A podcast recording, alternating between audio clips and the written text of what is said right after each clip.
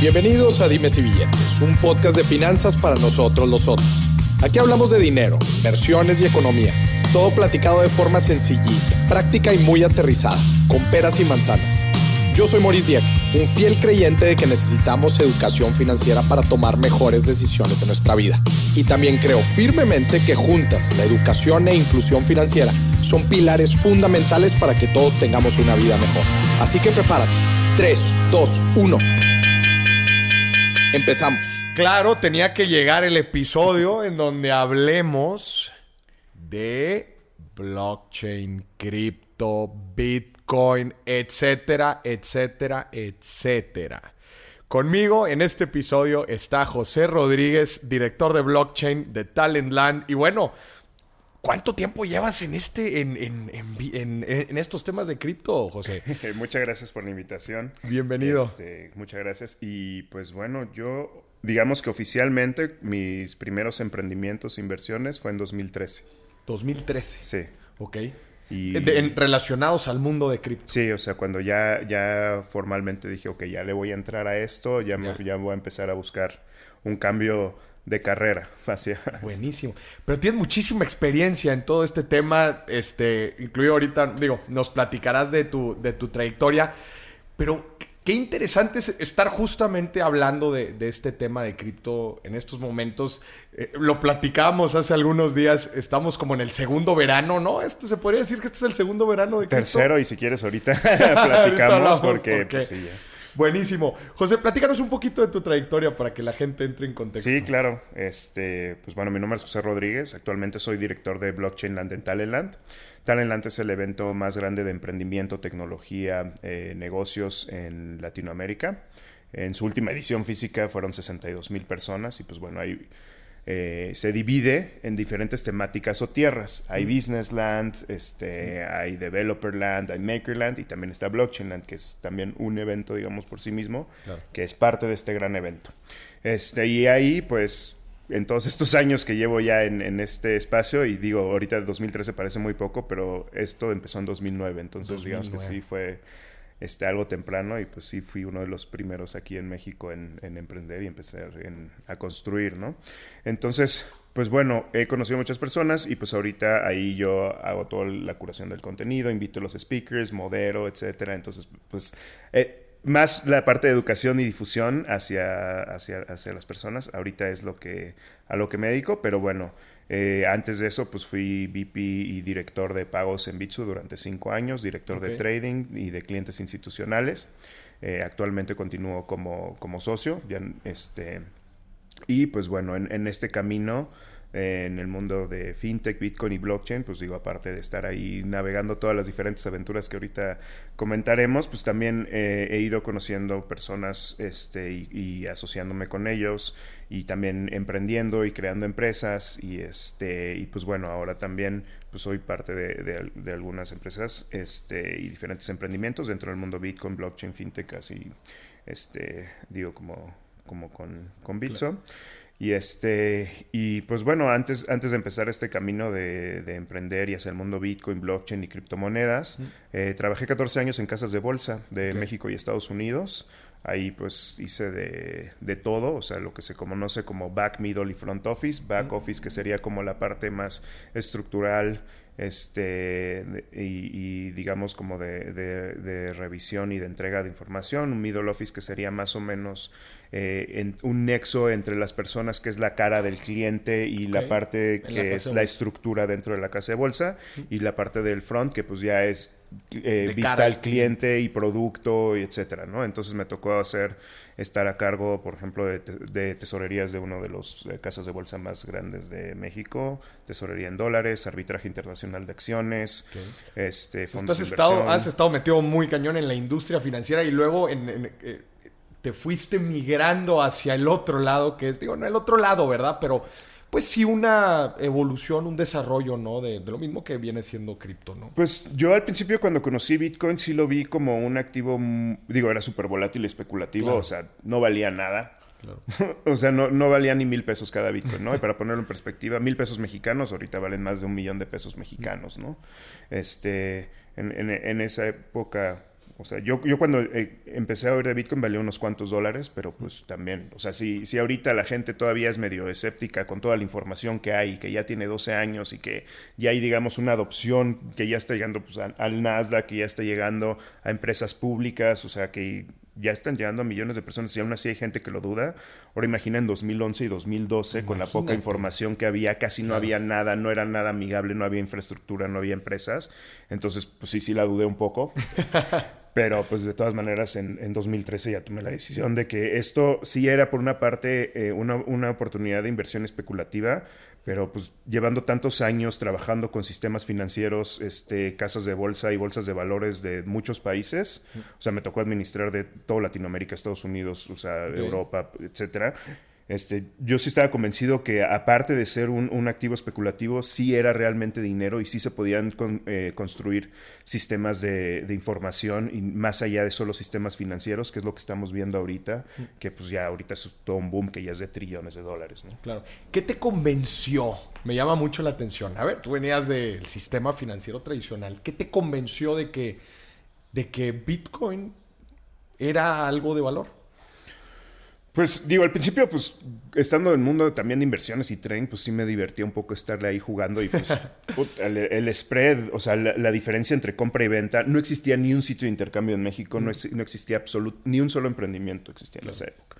Este, tenías, había, existía uno que se llamaba Mount Gox, que fue muy famoso en su época, que en su época era el monopolio contra dólares y después fue un drama porque un disque hackeo, bla, bla, bla. Y pues bueno, el CEO Mark Apeles hasta terminó en la cárcel, pero bueno, fue, fue uno de las ya, y es donde grandes tragedias. Este, no, no, no, pero era de los pocos sitios de intercambio y ahí lo que ya existía, por ejemplo, era Local Bitcoins. Okay. Local Bitcoins es un lugar donde tú a la fecha puedes comprar persona a persona Bitcoins y era de las pocas opciones. Ahí empecé a conocer este, personas que, que también pues, les, empezó a gustar esto y pues eh, empecé ahí a, a, ver que pues, había algo de personas, no una comunidad, nada, pero había algunos interesados. Y, y, pues de 2011, 2012, pues me metí a leer, investigar y todo, y en 2012 empezaron los primeros eh, ángeles inversionistas y alguno que otro con, inversionista conocido. O sea, yo también pues me gusta ver del otro lado, ¿no? O sea, yo la verdad es que nunca no estoy viendo el precio y todo, sino yo diría que soy más fundamental, o sea, irme a un reporte trimestral, un reporte anual y ahí buscar datos, etcétera, sería el equivalente para acá. Entonces, uno de los pocos datos, o sea, Bitcoin lo que tiene maravilloso es que completamente abierto y que puedes ver toda la información y cómo va creciendo las transacciones, el número de wallet y todo, ya tienes toda esa información que es con lo que sacas los datos, pero el otro lado, ¿quién está realmente construyendo, invirtiendo en este mundo? En esa época sí no existía nada, de sistema de ningún banco, ningún fondo de inversión, nada, o sea, eran angel investors.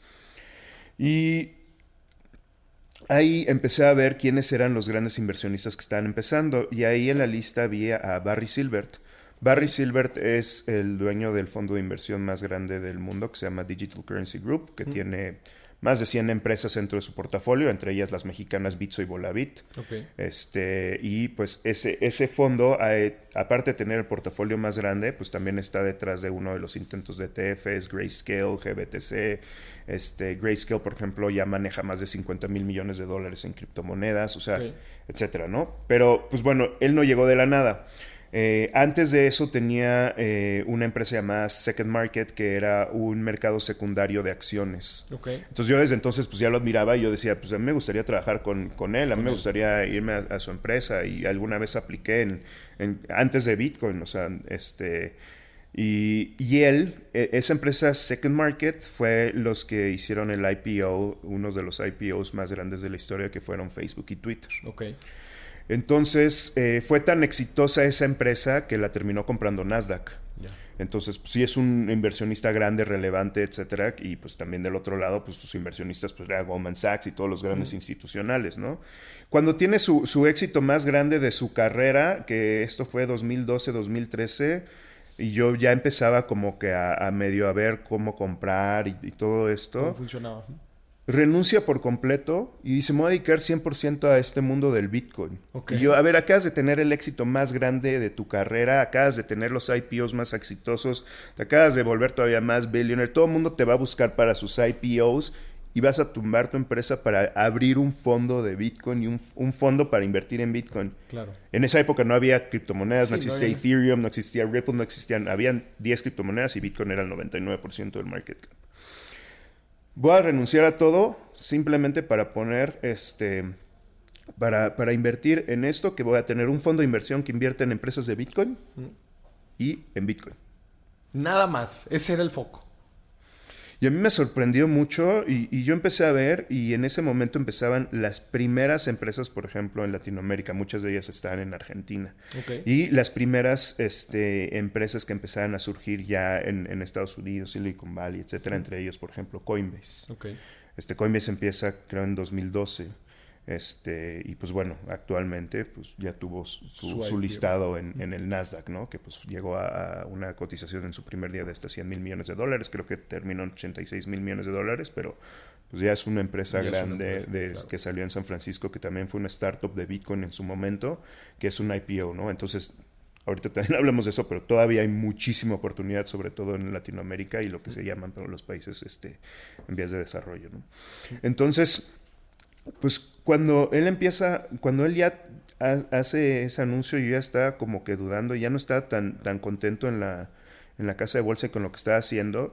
Por el otro lado, sí estaba descuidando mi, mi, mi, trabajo y sí me decían mis jefes como que pues tienes una muy buena carrera, o sea, tienes gran potencial. O sea, la, verdad es que pues, siempre tuve un excelente desempeño, afortunadamente, y mis jefes al contrario me decían, oye, estás descuidando una carrera muy valiosa y que podrías llegar hasta la cima por estar jugándole con esta cosa del, Bitcoin. Literal. Que todo, para todo el mundo era una estafa, era para lavado de dinero. En ese momento el caso de uso más grande era Silk Road, que era un mercado libre, completamente libre, ¿no? Si querían intercambiaban drogas.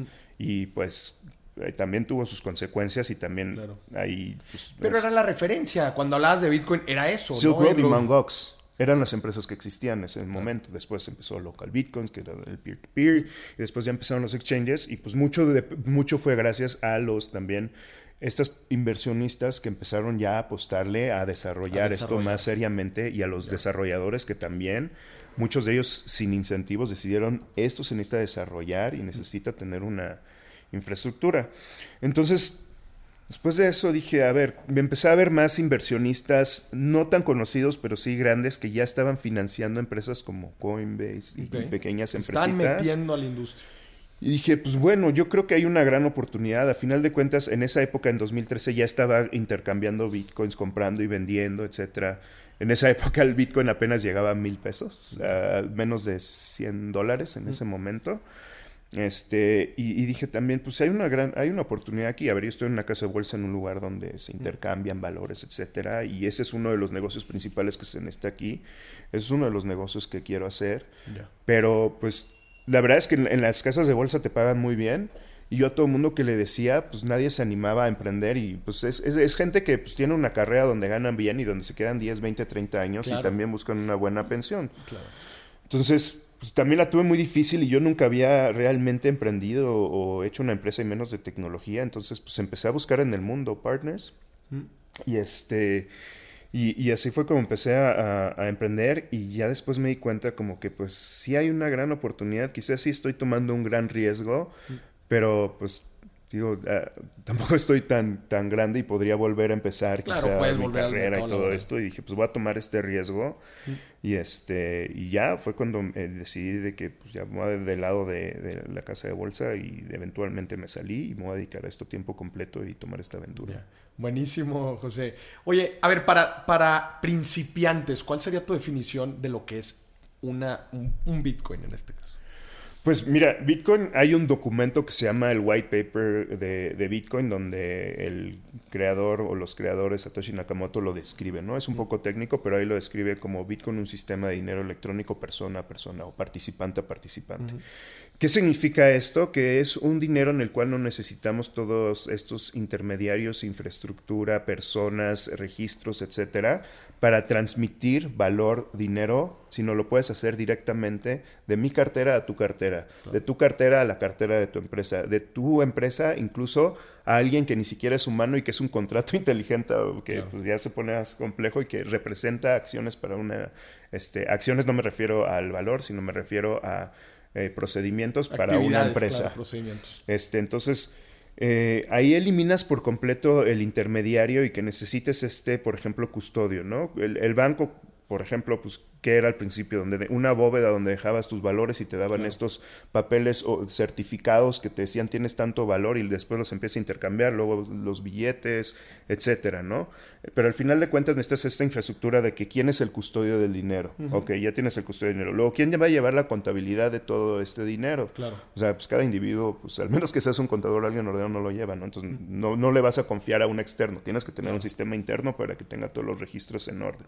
Luego, tienes que ver que ese registro esté seguro y que nadie se meta a corromperlo, entonces le das acceso a muy pocas personas y buscas que no lo edites, ¿no? Y luego, ¿cómo transmites esa información entre los usuarios, ¿no? Antes, pues en un gran libro ahí iban escribiendo y dejando el registro y todo, y luego llegan las computadoras y pues ya ahí llegan y, se puede hacer todo esto de, una manera más fácil, pero simplemente es editar los números de un lado y mandarlo para otro, etcétera. Pero necesitas toda esta infraestructura y seguridad, etcétera, y pues ahí son los bancos, las casas de bolsa, las bolsas de valores, etcétera. Y Bitcoin no, o sea, dice todo esto va a estar completamente descentralizado, es un grupo de voluntarios donde el registro, si tú quieres lo llevas y lo actualizas, si quieres no, nadie te obliga, no hay ningún incentivo económico, pero si quieres que este, este, que este sistema funcione bien, pues lo tienes que hacer, ¿no? Eso sería como el, grupo que estaría haciendo el registro de, todo lo que ya sucedió y diciendo como un notario, ¿no? Esto ya sucedió y ya es la información final. En medio tienen algo muy curioso que se llaman eh, los mineros normalmente, que son los que registran todas las transacciones y sustituyen todo esto que tiene este, el banco a través de pues digo, diferentes integraciones. Mm. Y lo que hacen es agarrar toda la contabilidad pasada, ya la vuelven a confirmar absolutamente todo lo que ha sucedido en la economía. Van validando la, cadena. Del número, de todas las transacciones nuevas agarran un grupo o todas. Mm. Ven si, no solo como el banco, ¿no? El banco valida tu saldo, cuenta válida, cuenta válida y lo transfiere no solo valida eso, sino que en medio no haya existido algún fraude o edición o corrupción. Es la forma de mantenerlo íntegro, ¿no? La información. Y luego lo entrelaza. Mm. Y luego confirma otra vez toda la red, todo lo que viene atrás. Entonces, para mí, por ejemplo, si tú lo es uno de los sistemas de dinero más seguros y sorprendentes que he visto en toda, o sea, toda la oportunidad que he tenido, ¿no? O sea, a mí me ha tocado ver infraestructura y crear sistemas de nada de, de bolsas de valores, de con casas de bolsa, etcétera. Y pues sí son muchos parches y muchos sistemas y sí hacen un gran trabajo, pero es un Frankenstein de muchos sistemas. Y aquí lo logra simplificar y no solo eso, que sea abierto, que cualquiera pueda proponer, que pueda crear una empresa. O sea, al final de cuentas, una empresa como Bits o los sitios de intercambio tienen una integración con esta tecnología y ya después de eso, pues ya creas toda tu infraestructura, etcétera. Pero no tienes que pedirle permiso a nadie para hacer esa conexión este, inicial. Por eso también ha sido mucho del crecimiento exponencial y pues también tiene una razón de ser su precio, ¿no? Cualquier, desde un adolescente emprendedor hasta un banquero puede crear infraestructura sobre esta eh, tecnología. Y pues otra cosa a diferencia del dinero tradicional que conocemos es, pues, normalmente la, gente usa el dinero que es una emisión de, gobiernos o bancos centrales. Correcto. Un grupo de personas toma decisiones de cómo se va a emitir, qué va a haber, hasta la foto del político que van a poner en el momento, etcétera, ¿no? Y todo esto, pues hay un conflicto de interés donde no se había podido separar, por ejemplo, el Estado, el político, del dinero. Y sí se ha intentado en varias ocasiones y un ejemplo más claro es pues, cuando el dinero era el oro. Mm. Entonces ahí realmente pues, no tienes ningún control sobre la emisión.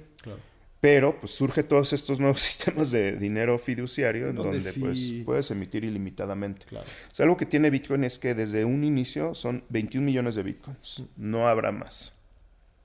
Tienes ocho puntos decimales, entonces también es fraccionario. El, peso y la mayoría de las monedas se puede fraccionar hasta 100 veces.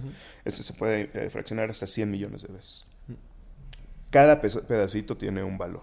Y con cada pedacito puedes interactuar y hacer algo. Eso también es algo maravilloso. No importa si es un pedacito o si es un Bitcoin entero, etcétera. Puedes hacer las acciones este, similares este, para cada uno de estos.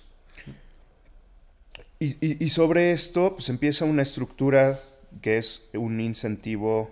¿Cómo, generas un sistema donde a nadie le pagues pero le hagas una distribución de un incentivo. Bueno, si tú eh, eres parte de esta tecnología, que es ahora como surge Bitcoin, si tú eh, pones a correr un nodo y te pones a minar, a, confirmar las transacciones, eh, hacemos una como lotería aleatoria entre todos estos contadores y auditores y cada 10 minutos elegimos a uno. Es como si hubiera... Y es el ganador. Y se empieza la distribución de Bitcoin. Inicialmente eran 50 Bitcoins cada 10 minutos. Pero el Bitcoin no valía nada. O sea, realmente era un incentivo por un proyecto tecnológico y para que... Porque alguien tuvo la visión de que realmente esto podría llegar a ser dinero y se le fueron sumando más personas. Pero el valor era cero. No valía absolutamente... te daban algo que decías, bueno, pues es... Pero también ya tenías una certeza de cómo se iba a ir emitiendo este sistema. Y también está todo desde el principio. A ver, son 50 bitcoins hasta el bloque tal, que es lo que se llama después el halving. Luego se va a dar la mitad de ese incentivo, 25, luego 12.5, ahora 6.25. Y se va haciendo una curva como asíntota, o sea que va tendiendo al infinito, pero que no llega hasta ahí, cada vez haciéndolo más escasa su emisión, con la idea de haciéndolo con un paralelismo con el oro, que antes igual lo encontrabas en la superficie o haciendo una pequeña excavación, y ahora ya tienes que tener más difícil una gran operación, ¿no? Y también es más escaso. Entonces, es al revés al dinero que la mayoría usa. El otro es un dinero infinito donde un grupo de personas puede elegir, a veces sí por el bien común, pero normalmente por grupos de intereses, de ya sea político o económico, cómo se va a emitir esa moneda. Y aquí no hay nada que pueda hacerlo. Ya está preconfigurado, ya, o sea, esto lo que le llamas el halving, que es que te esté dando cada vez menos, eso ya todo está programado, o sea, hay mucha certeza de cómo se va emitiendo, ¿no? Los bitcoins, y como dices, pues hay solamente un número. ¿Cuál, cuál, tú dijiste? 21 millones. 21 millones. José, ¿cuál ha sido el, tema de, Bitcoin? Eh, ¿Cuáles crees tú que son como las barreras en la adopción? A ver, los gobiernos andan así temblando, eh, los pone muy nerviosos este tema. ¿Por qué crees que sea esto? Sí, no. Algunos o sea, muy pocos, pero ya, ya se está viendo que, o sea, que es el caso, por ejemplo, ahorita de Miami, Texas, ¿no? A final de cuentas, a ver, si tú, sobre todo en, países como Estados Unidos, donde hay una economía muy grande y un gran potencial para emprender y para tener éxito si haces bien eh, las cosas y obtener financiamiento, etcétera, este, hay, hay, hay, estados como Miami, Texas, donde al contrario, ¿no? A ver, les bajamos, les damos incentivos para que se vengan aquí, que inviertan aquí, que traigan sus oficinas aquí. Pues ya hemos visto ahí empresas de Silicon Valley, incluso Tesla, que se está migrando. Y uno de estos, este, por ejemplo, el de Miami está dando muchos incentivos para Bitcoin. Ok. Entonces, ahí se está, ahí, o sea, muchas, ah, se ha reunido con varias empresas para que migren, porque, por ejemplo, mayoría en San Francisco, ¿no? Y le dice, a ver, aquí sí te vamos a dar servicios y ahí apertura, este, te vamos a dar incentivos este, para las empresas, para tus empleados, etcétera. Entonces, están negociando ahorita, o sea, tiene menos de un año que empezó, o sea, ya fueron los gemelos Winkobos y todo, pero sí hay algunos que al ver, en vez de estar buscando ser anacrónico y, estar en el pasado buscando cómo se adapta esto a tu sistema pasado, que la verdad hay muchas partes en ese sistema que están corrompidas y no funciona. Y tienes esta otra oportunidad donde no solo quítale la parte monetaria, quítale la parte de económica y política, la, parte financiera, son las empresas fintech, blockchain, bitcoin, etcétera, que están, que tienen el mayor crecimiento y potencial de crecimiento. Son las empresas que quieres en tu país y en tu estado. Entonces, en vez de estar viendo, ah, es exitoso, vamos a sobrarle más, más, más impuestos a uno, a ver, ¿qué es el incentivo a muchos y lo das, ¿no? Entonces, para muchos gobiernos sí ha sido así. México, por ejemplo, sí ha tenido una resistencia. Por ejemplo, ahí tuve la primera reunión con Banco de México, la tuve en 2014. Con este, y desde entonces hasta ahora simplemente no les gusta. O sea, puedes ver las posturas. ¿Para qué se reunían?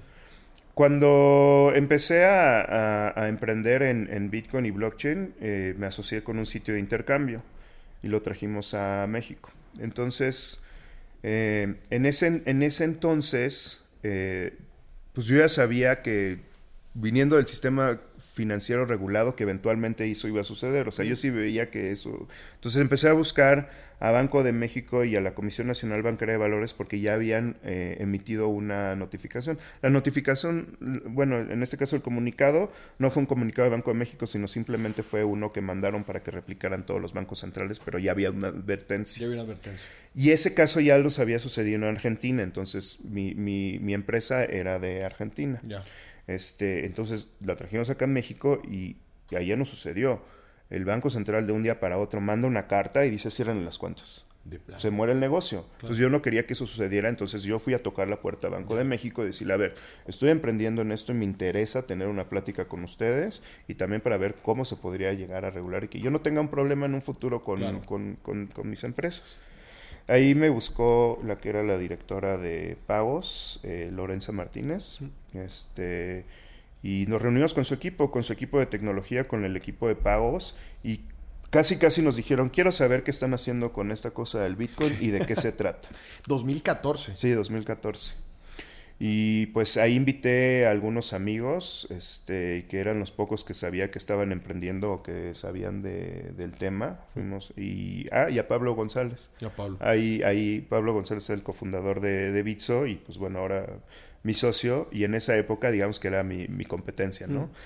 Pero, pues, pues del otro lado, o sea, pues, yo lo veía en la casa de bolsa, pues puede ser competidor, pero pues hay una asociación de intermediarios bursátiles, ¿no? Puede ser competidor, pero hay una asociación de bancos de México. Al final de cuentas, sí hay cosas que tienes que ir como gremio y como, sobre todo pues la parte regulatoria y también ser un, contrapeso claro. en eso. Entonces, digamos, éramos el pequeño ahí, había otro sitio de intercambio, también lo invité este, a Pablo y otros dos amigos y fuimos con Banco de México y pues básicamente fue eso, o sea, ver qué están haciendo, cómo funciona, qué se está haciendo con otros países.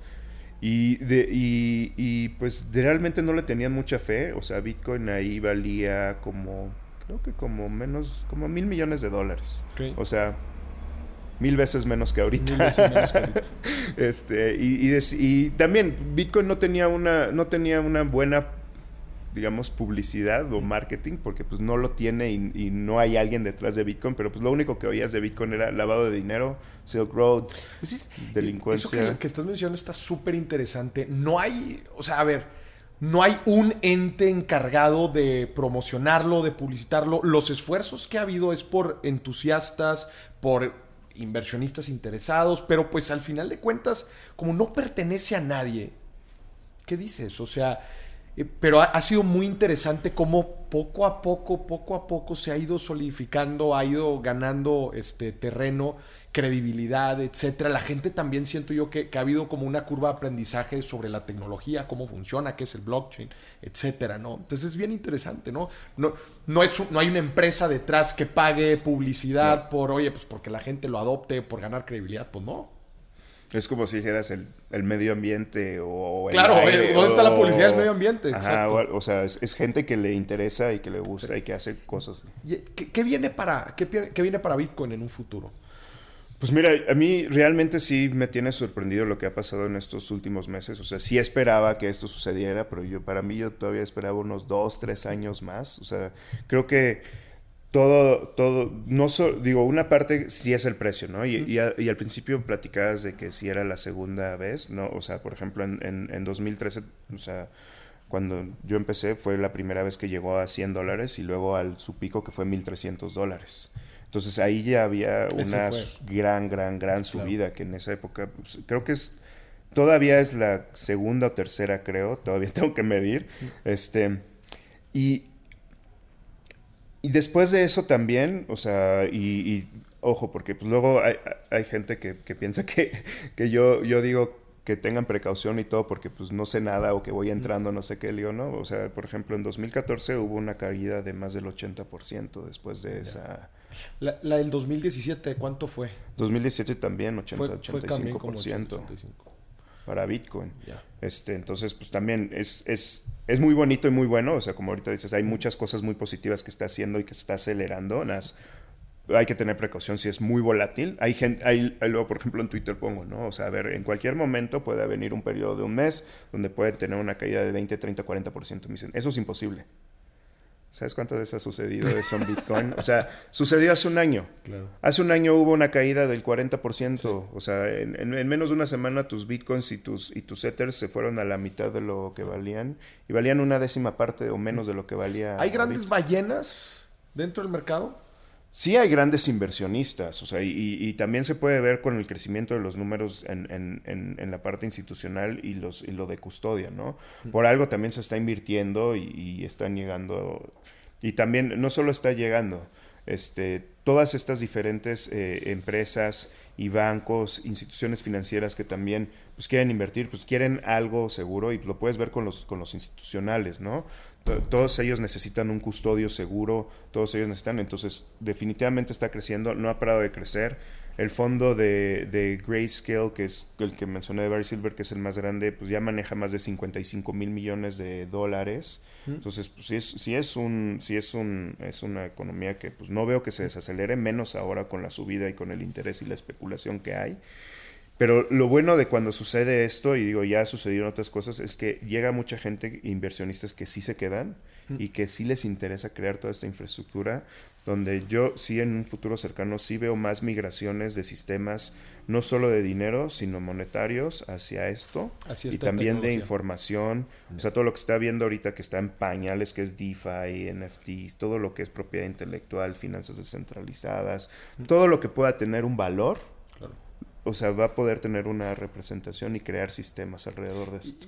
Un valor y también un, procesos que tengan intermediación, ¿no? Que son también cosas que se van a poder... Eh, pues sí, güey. Eh, eh, eso es como ha desplazado en, casos de uso muy claros como, como las remesas, ¿no? O sea, a ver, cuando nosotros mandábamos internacionalmente, incluso siendo del mismo grupo financiero, tenías que pasar por y en mil empresas. La, la, de pesos aquí, la del corresponsal acá, la de la empresa de Estados Unidos acá, la que hace el cambio, o sea, claro. no, o sea, y eso con Bitcoin, a ver, ¿quieres hacer un pago internacional? Compras en tu moneda local ahorita. Compras Bitcoin, lo envías a Japón y lo venden allá por su moneda local y hacen una transferencia. O sea, se simplifica ya mucho ese puente y más ahora con la adopción, con las empresas, con el volumen, etcétera, pues ya también hasta el spread pues, se, disminuye y puede ser más conveniente. ¿Qué, qué, le recomendarías? Tú ya eres un emprendedor que llevas ya bastante tiempo en el mundo de, de, blockchain ¿no? y Bitcoin. ¿Qué le recomendarías a todos los nuevos emprendedores que están naciendo ahorita o que han nacido en los últimos tres años? Este, que están interesados en emprender en, blockchain y en Bitcoin? ¿Qué les recomendarías? En, en México específicamente. Eh, lo primero, y, y eso es el error de muchas personas, o sea, llega a Bitcoin, se emociona, criptomonedas y se va al trading, ¿no? Y luego pues pierde dinero y luego dice que va a ganar y pues ahí va. Este, si, si no te dedicas al trading, pues no lo hagas. vas a perder tiempo y muy valioso que podrías estar haciendo para construir realmente un portafolio, inversión, empresas, negocios y aprendiendo de, esto. ¿no? Entonces hay mucho por aprender, hay mucho por hacer. O sea, Bitcoin lleva ahorita 12 años. La industria y las empresas, o sea, la más grande ahorita empezó en 2012. Este Binance, que es otra de las más grandes, lleva siendo líder tres años. ¿Binance es, el líder americano? Binance, no, Binance ahorita es de los líderes mundiales en, cripto. Pero no sé si ahorita es el número uno, pero durante muchos meses ha sido el número uno y de la nada llegó y desplazó a todos. O sea, Binance hace cinco años no existía. Ya puede operar aquí en México. Ya está operando en México. Ya, ya, opera, en, México. Sí. Este, entonces hay mucha oportunidad y sobre todo todas estas empresas no existen en muchos países de Latinoamérica, no existen en muchos países de África, no hay muchos casos de uso, o sea, no, no, hay mucha infraestructura. Simplemente ahorita pueden ir y ver todo el portafolio que existe en Estados Unidos, en Europa, Silicon Valley, etcétera, y pues ahí hay una oportunidad, ¿no? Entonces también no, no, uno no dice, no hice por el trading, si realmente, más bien compra y va acumulando cada que tengas un ingreso, ¿no? Eso es yo que para mí ha sido de las mejores formas para ahorrar e invertir. Ya, pero, no me refiero tanto al, tema de inversión, me refiero al emprendedor en blockchain, o sea, el ah, emprendedor en cripto, la persona que dice, oye, yo he escuchado que a través de la tecnología blockchain yo puedo eficientar eh, el registro público de la propiedad, las mismísimas elecciones, eficientar el pago de remesas, este, N cantidad de usos, y dice, pues eh, bueno, la tecnología blockchain es hacia, donde va el futuro, ¿no? ¿Cómo empezar a emprender? No tanto invertir, emprender. Sí, uno es, ver los casos de éxito, como dijo que ya han existido, pero otro sí que es muy interesante y que deben de hacer es, hay mucha apertura de información en todas estas empresas, emprendimientos, protocolos, etcétera. Eh, ahorita casi todos tienen un Discord, un Telegram, un Twitter donde te van a contestar, o sea, todavía aún con todo este boom está muy al alcance ese contacto, esa información, que, hagas las preguntas que tengas también. como en todo, ¿no? No te quedes con ganas de hacer ninguna pregunta y todo. O sea, ¿qué importa que sea algo muy básico, etcétera? Pues tú no lo sabes, ¿no? Y también la otra persona en algún momento tampoco lo supo. Luego también hay mucha gente que por eso se va, pero pues también no te quedes. O sea, pregúntale, incluso si está ahí el, el, el, chat, en el Telegram, el Discord, el de Business Development, el de el CEO, etcétera, y te gusta, es un proyecto nuevo, contáctalos. Hay mucha gente y conocidos amigos míos que han llegado a empresas o a emprender simplemente porque hicieron ese contacto y decir, a mí me interesa tu proyecto, ¿cómo puedo ser parte? Todavía hay mucha de esa oportunidad. Hay, hay también muchas este, empresas que están reclutando, entonces ahí es como un buen semillero para que aprendas cómo es lo que debe hacer. O sea, eso también es algo que, que, dolía en Bitso en su momento, ¿no? Que llegaba un developer, estaba unos meses y pues luego le hacían una gran oferta en, en, en Silicon Valley o el otro y se iba y está bien, ¿no? Es parte de su desarrollo este, personal. Y, profesional, pero sí hay mucha de esa oportunidad todavía, sobre todo en Latinoamérica. O sea, si un, un desarrollador eh, promedio contra un desarrollador que ya se meta a especializarse en esto, sus ingresos sí se van a ir y, no solo 2X, 3X, sino sí van a haber un cambio enorme, ¿no? O sea, sí es una industria que hay mucha oportunidad y, ahí puedes aprender y por otro lado, pues también, o sea, puedes ir involucrándote con pequeñas startups o viendo quién está haciendo. También hay, hay muchos hackatones, ahí puedes conocer gente. Ahorita, pues como todo es en línea, también se facilita un poco, ya no tienes que viajar, etcétera. Entonces, ahorita hay, hay, hay, mucha oportunidad para emprender, o sea, si, si, si lo quieren hacer, lo quieren hacer bien, este, aquí en México y en toda Latinoamérica, luego es lo que vemos, gente de Estados Unidos, Europa, que se viene a países de Latinoamérica y ellos crean las empresas, entonces hay mucha oportunidad para, para realizarlo. Simplemente ve a Latinoamérica cuántos, cuántos no tienen ni siquiera lo más básico que es un sitio de intercambio. Claro. No, que, es como dices, de las cosas más básicas dentro de, de, esta tecnología en donde, donde se necesita. ¿Qué, qué mensaje también le, le, darías a la gente en cuando llegan estos veranos ¿no? de, cripto? A ver, nada más para la gente que entienda que son veranos, pues es cuando se ponen de moda, cuando los precios aumentan bastante eh, y todos están hablando de, de Bitcoin y de cripto. ¿Qué le recomendarías a la gente? Eh, bueno, ahorita hablabas un poquito de, de, como el, perfil de inversión que tiene que tener la gente este, pero en general, ¿qué mensaje le darías relacionado a toda la trayectoria que tú has visto de las criptomonedas? Este, no sé, si quizás un mensaje de, conciencia, cautela, no sé, ¿qué le gustaría? Digo, para empezar, la, realidad es que aunque te digan que no todas las inversiones tienen un riesgo, ¿no? Hasta las que te dicen que es lo más seguro, que es un papel del gobierno, pues hay, papel, hay gobiernos incluso que en un momento no pagan, ¿no? Todas tienen un riesgo, hay diferentes riesgos, ¿no? Eh, Bitcoin y, las criptomonedas, mucha gente se está enterando ahorita y estos últimos meses por esta gran subida. Como dices, pues, ¿qué significa esto? Pues es un año más de Bitcoin que crece más del 100%. Para ponerlo en perspectiva, hay pocas bolsas de valores en el mundo que un año crezcan 100% y hay unas que nunca lo logran en toda su historia.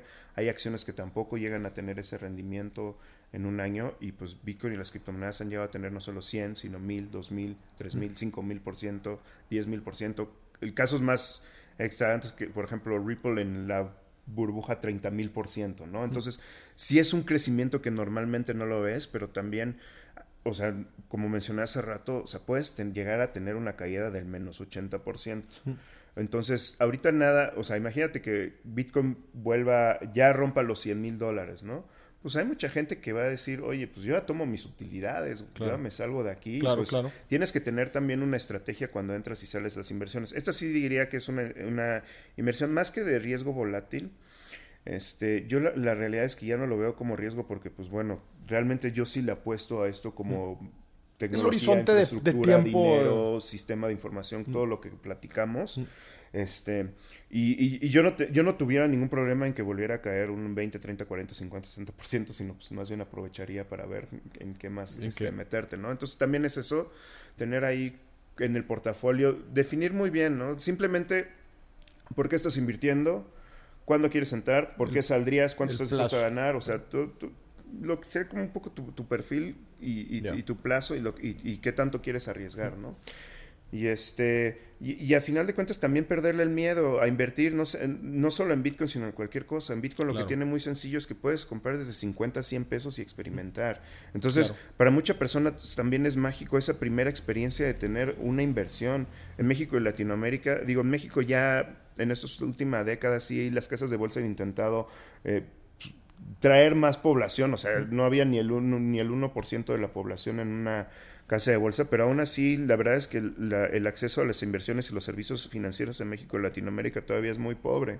Entonces, cuando tienen esta experiencia de que por primera vez puede invertir 50 pesos, que es un Bitcoin, o sea, ahí empiezas una carrera de una persona que ya va a empezar a invertir, que se va a, interesar por el ahorro, la inversión, el desarrollo, y que no solo eso, va a ver qué más hay. Entonces, pues sí perder el miedo, o sea, también si quieren emprender, pues, hijo, este, mientras no arriesguen todo su patrimonio o, su vida, etcétera, pues también, o sea, hay, hay una oportunidad nada más para hacerlo. Imagínate si viajáramos ahorita 10 años al futuro. Aviéntate tu predicción de en qué situación estaría Bitcoin 10 años adelante. No, pues mira, sin duda todas las monedas del mundo se seguirían devaluando contra Bitcoin. O sea, ahí sí es el escenario del Bitcoin al millón de dólares, etcétera.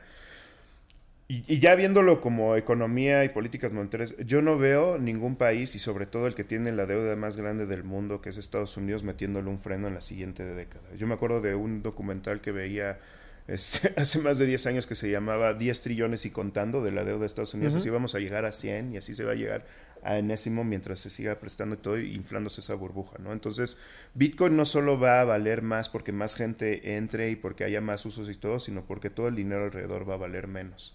Que también es algo de lo que se está viendo, ¿no? Que es el efecto después la inflación, los productos, todo, Correcto. Por otro lado, sí veo eh, más muchas instituciones, eh, bancos, instituciones financieras siendo adquiridas por, por empresas de Bitcoin y de blockchain. O sea, al revés, ya no van a estar esperando de que, ay, a ver qué banco invierte, no, a ver qué banco compramos. Ya.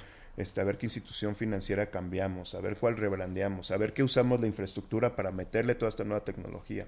Por ahí escuché algunos argumentos muy fuera medio tontos, ¿no? Contra el contra el listado de, de, Coinbase diciéndole, no están reinventando nada, ¿no? Simplemente una casa de bolsa llega y lista un producto más. No es tan sencillo.